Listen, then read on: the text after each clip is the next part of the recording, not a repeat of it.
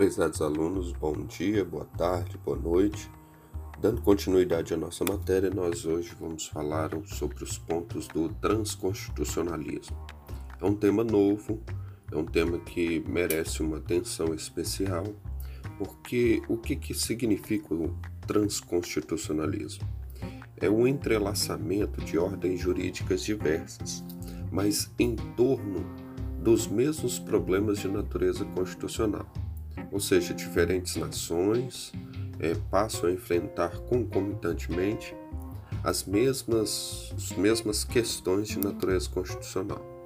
Por exemplo, é, nós vamos ver as questões de separação de poderes, nós vamos observar é, questões de direitos humanos. Eu trouxe aqui no slide é, a DPF 101, que foi é, julgada pelo Supremo Tribunal Federal ele enfrentou por um tema que era a produção e importação de pneus usados. Ao mesmo tempo que o STF decidiu sobre a produção e importação de pneus usados, esse tema estava sendo discutido na União Europeia, discutido no Mercosul, na Organização Mundial do Comércio, esse tema estava discutido na Organização Mundial de Meio Ambiente, na Organização Mundial de da Saúde. Então vocês vão ver que é, o transconstitucionalismo é a ideia de globalização aplicada agora na perspectiva do direito, não na perspectiva somente pública, mas na perspectiva do direito. E aí você vai perceber que várias ordens jurídicas discutindo concomitantemente um problema de natureza eminentemente constitucional. E nós também estamos vendo a questão da DPF 153. Eu não falei no início, a DPF é a arguição de descumprimento de preceito fundamental. Esta é uma ação constitucional que tramita dentro do Supremo Tribunal Federal, o STF. Então, na DPF 153, o STF enfrentou esse tema em 2010, julgando-a improcedente. Ao mesmo tempo em que o STF estava decidindo sobre o tema, a Corte Interamericana de Direitos Humanos foi chamada, neste caso Gomes Lund, e diz que a lei de anistia do Brasil não pode ser empecilho para a investigação e punição dos agentes da repressão na época do regime militar no Brasil. Então, o que, que envolve o tema da DPF 153? É a questão da lei de exceção, vivíamos neste tempo aí uma, um regime de exceção e o que a DPF julgou que a lei que é, é, isentava a responsabilidade daqueles que praticaram algum ato, é, ela não pode prevalecer, não pode ser empecilho para investigação e punição de agentes públicos ou agentes privados no regime militar, na época do regime de exceção no Brasil. Aí nós fazemos a seguinte pergunta: qual a ordem deve preponderar? A transnacional, a internacional, a supranacional? E quem fala muito bem sobre esse tema é o doutrinador Marcelo Neves. E ele irá dizer que não se pode defender a prevalência absoluta a priori ou a primeiro momento de uma ordem constitucional sobre as outras. Então, o que deve ser feito é trabalhar, é ver os diálogos, é, chamadas as pontes de transição. Você vai ver é, entre estas várias ordens, é, conversar entre estas ordens para que haja conexão e que as decisões possam ser é, legítimas, justas ter aquele senso de equidade que nós conversamos, né? Uma decisão justa, uma decisão razoável, uma decisão que abrange não só um interesse particular, mas um interesse comum. Aí nós vamos entrar agora em um ponto específico, onde a gente faz a seguinte pergunta: O que é direito constitucional? Ou o que nós podemos entender como direito constitucional? Vocês têm um livro aí à disposição de vocês mas o que nós podemos entender como direito constitucional? Direito constitucional é o ramo do direito público e fundamental para o funcionamento do Estado. E dentro desse funcionamento do Estado, a Constituição ela representa a lei suprema de um Estado, regendo a sua configuração é, jurídico-política. As normas da Constituição, a priori, devem tratar da organização do Estado, dos seus é, órgãos que integram, suas competências, formas de exercício, limitação do poder por meio da separação desses poderes, bem como garantir é, direitos e garantias fundamentais para os seus nacionais. E aí nós vamos lembrar um pouquinho que o conceito de constituição ou o conceito de constitucionalismo ele acaba é, esbarrando ele acaba esbarrando com é, o conceito em si do constitucionalismo. Então nós vamos ver que a Constituição ideal chama Constituição é aquela que é escrita, isso aí foi definido por Canutilho, um doutrinador. Ela diz que a Constituição ela precisa ser escrita, precisa ter direitos e garantias individuais enumerados, um sistema democrático formal, ou seja, precisa ter uma forma com que possa acontecer a participação do povo nesses atos legislativos. Nós vamos ver que as limitações de poder através do princípio da separação dos poderes. Vocês lembram que eu falei no início? O poder executivo ele executa, o poder legislativo ele legisla, o poder judiciário ele julga. E aí foi a doutrina americana, quando nós conversamos um pouquinho sobre o constitucionalismo americano, que é a doutrina do check and balances, ou seja, a doutrina dos freios e contrapesos. Um poder é, é, conferindo ou vigiando o outro poder para fazer este balanço para fazer esse balanço, não agindo de forma absoluta. E aí, diante disso, quando nós partimos para a Constituição, nós precisamos entender os seus sentidos. Nós vamos ver que aqui no, no, no século XIX, foi escrito aqui por Ferdinand Lassalle, o sentido sociológico da Constituição. E o sentido sociológico, ele entende que a Constituição ela é definida pelos fatores reais de poder que rege a sociedade.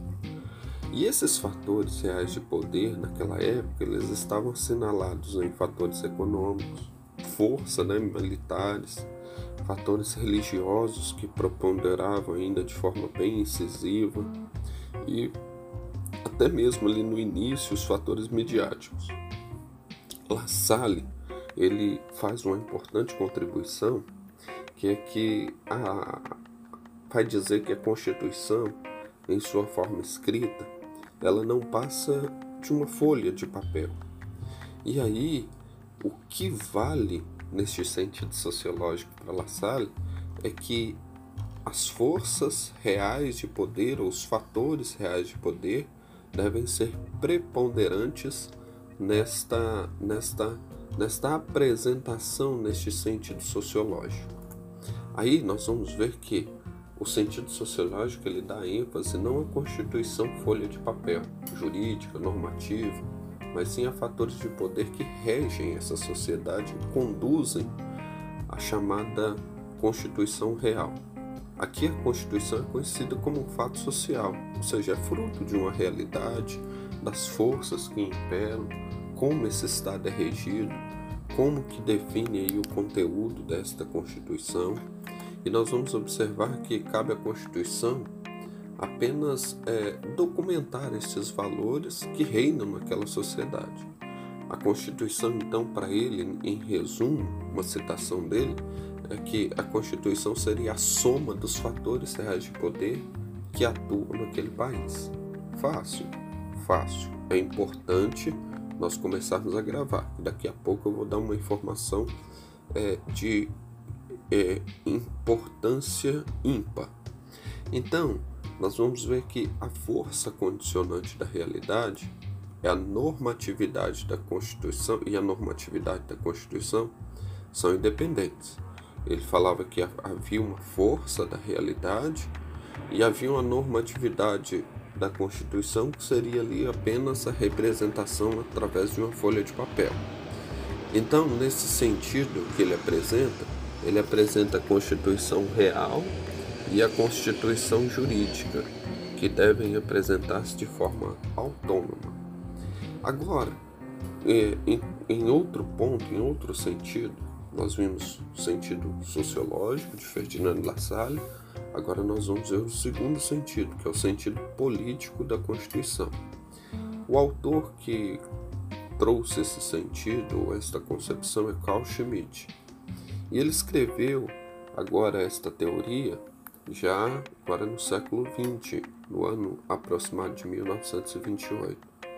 E aí, é, dentre as concepções de Constituição, esta talvez é a mais adequada, é a concepção política, que são as decisões políticas fundamentais do povo, que aí representa estas decisões políticas através do poder constituinte. Então, para Carl Schmitt, a Constituição é decisão, e por isso esse conceito também é chamado de conceito decisionista. A Constituição é uma decisão política fundamental. Carl Schmitt dizia que a Constituição ela reflete a decisão do titular, ela será válida ainda que suas normas sejam injustas. Por quê? Porque ela é uma decisão política, ela é uma decisão política. Vocês lembram quando eu falei sobre a questão do salário mínimo e o que ele precisa é, incorporar, seria justo? Não seria justo. Mas quando nós vemos aqui o conceito de constituição aqui pelo sentido pelo sentido político, nós entendemos que Carl Schmitt ele diz que a Constituição ela é uma decisão política fundamental. Por conta disso, Carl Schmitt diferencia Constituição de leis constitucionais. Primeiro, Constituição são normas que tratam da de organização do Estado, limitação do poder, direitos e garantias fundamentais. Aqui nós vamos observar novamente que há uma mistura entre o conceito de Constituição e o conceito de constitucionalismo. E agora, leis constitucionais é o resto das normas que tratam de assuntos não essencialmente constitucionais. Agora, é, nós vamos ver outro sentido, que é o sentido cultural. E no sentido cultural, nós temos como autor aqui referência Peter Hartley, também agora no século XX. E ele entende, assim de uma maneira bem simples, que a Constituição é produto da cultura. Ou seja, a Constituição ela é um espelho, um reflexo, um retrato de uma sociedade em um determinado momento histórico. É, portanto, condiciona a cultura daquele momento histórico, daquele determinado país. E aí nós vamos é, perceber que, além de condicionada, é também condicionante, formando daí o que se chama um movimento assim dialético. A cultura, por ser um produto, da, o, o que é condicionada, né, que é a cultura, por ser um produto, ao mesmo tempo condicionante a cultura por ter capacidade de mudá-la, produzindo o Estado, como se diz, né, o canotilho nos slides passados, produz uma razão projetante, ou seja, uma razão para frente. E aí nós vamos observar o sentido jurídico de Kelsen. E esse sentido é um sentido muito importante. Hans Kelsen, é, ele escreveu um livro que se chama Teoria Pura do Direito, em 1961. E nós vamos ver também como representante deste período Conrad Hess, que escreveu Força Normativa da Constituição em 1959. Então, a ênfase aqui é jurídica. A ênfase desse sentido aqui é jurídica. E aí nós vamos ver que o que interessa é o documento constitucional e a forma como este vai prescrever uma série de possibilidades para o Estado e sociedade, organizando o Estado estabelecendo direitos fundamentais de forma vinculante na perspectiva jurídica deste Estado. Então, a Kelsen dizia que a Constituição ela precisa ser uma norma pura. Constituição é norma fundamental do Estado, pois dá validade a todo o ordenamento jurídico. E aí nós vamos ver que na teoria pura do direito, Kelsen dizia que a Constituição é puro dever ser. Nós vamos ver isso daqui a pouquinho. E aí, a partir desta da desvinculação da ciência jurídica de valores morais, sociológicos e políticos, Kelsen descreve dois sentidos para a Constituição, fazendo contraponto a tudo aquilo que nós já vimos, que é o sentido lógico jurídico e o sentido jurídico positivo. No sentido lógico jurídico, a Constituição é a norma fundamental hipotética ela serve como esse fundamento de validade da Constituição jurídica positiva. Só há uma norma trazida pela norma fundamental, que é obedecer à Constituição. E já no sentido jurídico positivo, são as normas é, previstas no, no texto constitucional em si e que devem ser obedecidas por conta da Constituição lógico-jurídica. Por quê? porque a Constituição lógico-jurídica é a norma fundamental hipotética nesse sistema. E assim, a concepção jurídica de Constituição ela é concebida como a norma por meio do qual é, regula a produção das normas jurídicas gerais, podendo ser produzida, inclusive, pelo direito consuetudinário. Então, nós vamos ver que Constituição ela pode ser produzida por via consuetudinária através de um ou de vários indivíduos a tal fim dirigido, ou seja, através de um ato legislativo. Quando eu falo em consuetudinário, nós vamos lembrar do exemplo inglês, que eles não têm uma Constituição é, formal, eles não têm um livro único, exclusivo, é um compilado de várias leis. Então nós vamos ver que a Constituição, nesse sentido é, jurídico de Hans Kelsen, pode englobar tanto a Constituição a nível formal quanto a Constituição a nível consuetudinário. A Constituição material pode existir em parte de normas escritas, em outra parte de normas não escritas, que é o direito consuetudinário. Né?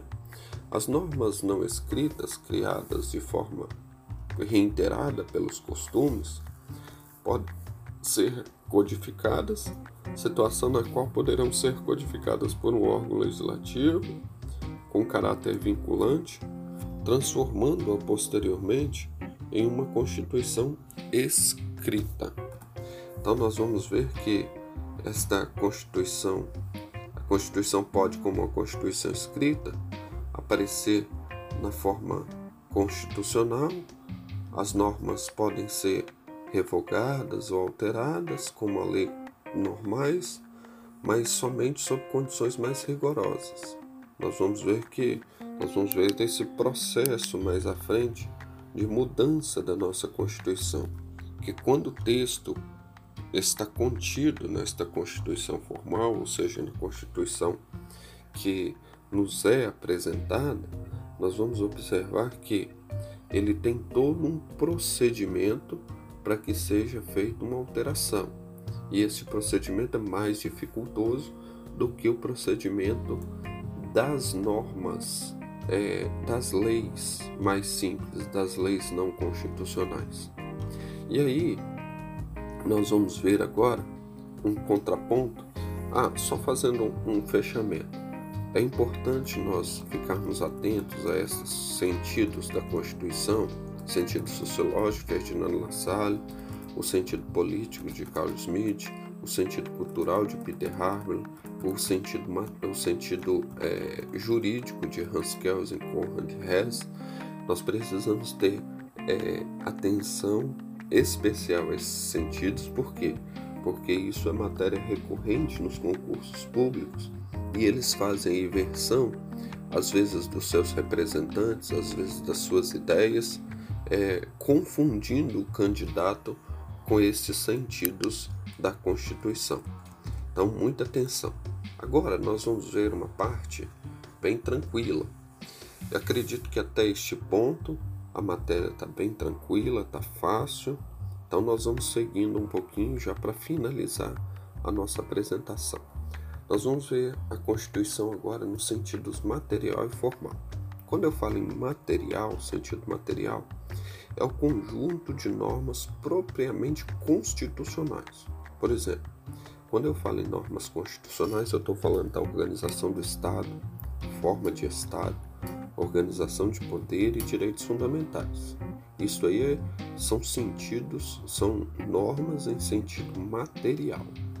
A depender do conteúdo, haverá o caráter constitucional, pouco importando como essa norma foi inserida no ordenamento. Não leva aqui em consideração o status da norma, mas a princípio nós vamos ver que em sentido material as normas precisam ser é, tratar de temas cujo o, o, cujo o sentido ou cujo a finalidade seja a organização do, do Estado, a forma de Estado, a organização de poder e direitos fundamentais. Este é o sentido material. Tranquilo. Vamos agora falar um pouquinho sobre sentido formal. Agora, o sentido formal é um documento escrito por um órgão soberano e que contém, dentre outras normas, aquelas que tratam de assuntos essencialmente constitucionais. Este documento escrito só pode ser alterado por um procedimento legislativo mais complexo que o dos demais leis. Portanto, o que define se a norma é constitucional ou não é a forma de seu ingresso no ordenamento jurídico. Então percebam vocês, agora o sentido formal ele contrapõe um pouco ao sentido material, porque o sentido formal basta a norma estar escrita no texto constitucional, basta a norma estar é, em formato, em forma do texto constitucional e incluso dentro dele. Ele foi escrito por um órgão soberano e que contém ali assuntos essencialmente, na sua essência, constitucionais. E aí nós vamos ver, já partindo para o final, a questão do bloco de constitucionalidade. Esse tema também é um tema recorrente, eu peço atenção para vocês, porque é um tema que é, cai bastante em provas. Existem duas grandes correntes cerca do tema de bloco de constitucionalidade. A primeira dela é a corrente extensiva e a segunda a corrente restritiva. Para a corrente é, extensiva ou para a teoria extensiva, o, bloco de constitucionalidade é o conjunto de normas materialmente constitucionais que estão fora da Constituição formal, somando a Constituição formal. Então, nós vamos observar que, para a primeira teoria, a teoria extensiva, são todas aquelas normas, mesmo não estando dentro da Constituição, que tratam sobre a organização do, do Estado, direitos fundamentais e que não compõem a Constituição formal. E aí nós vamos ver que também existem várias normas ou algumas normas que estão dentro da nossa Constituição formal que só são formalmente constitucionais, não são materialmente constitucionais. Não trata de questões que são referentes a, ao Estado, à organização dos órgãos, a direitos e garantias fundamentais. Vamos dar um exemplo? É o artigo 242, parágrafo 2 da Constituição Federal, quando trata do Colégio Pedro II no Rio de Janeiro. Então, nós vamos ver que esta norma é uma norma tradicionalmente formal ela não é material, ela não traz nenhum requisito de organização do Estado, organização de órgãos e direitos e garantias fundamentais. Nós vamos ver que as normas materialmente constitucionais que estão fora da Constituição não possuem supremacia. Por quê? Porque elas estão fora da Constituição. Temos as normas infraconstitucionais, materialmente constitucionais, que são lei ordinária, não possuindo qualquer supremacia, mas que podem versar sobre é, matéria constitucional. Professor, isso é possível? É possível. Nós vamos ver, olha só, exemplos de algumas matérias que podem versar sobre matéria constitucional, porque vão estar garantindo direitos e garantias fundamentais. Por exemplo, o Estatuto da Criança é uma lei ordinária, mas que versa sobre matéria constitucional, que ali está garantindo direitos e garantias fundamentais. O Estatuto do Idoso também, da mesma forma, ele está garantindo ali direitos fundamentais do idoso e é por isso que a lei é materialmente constitucional.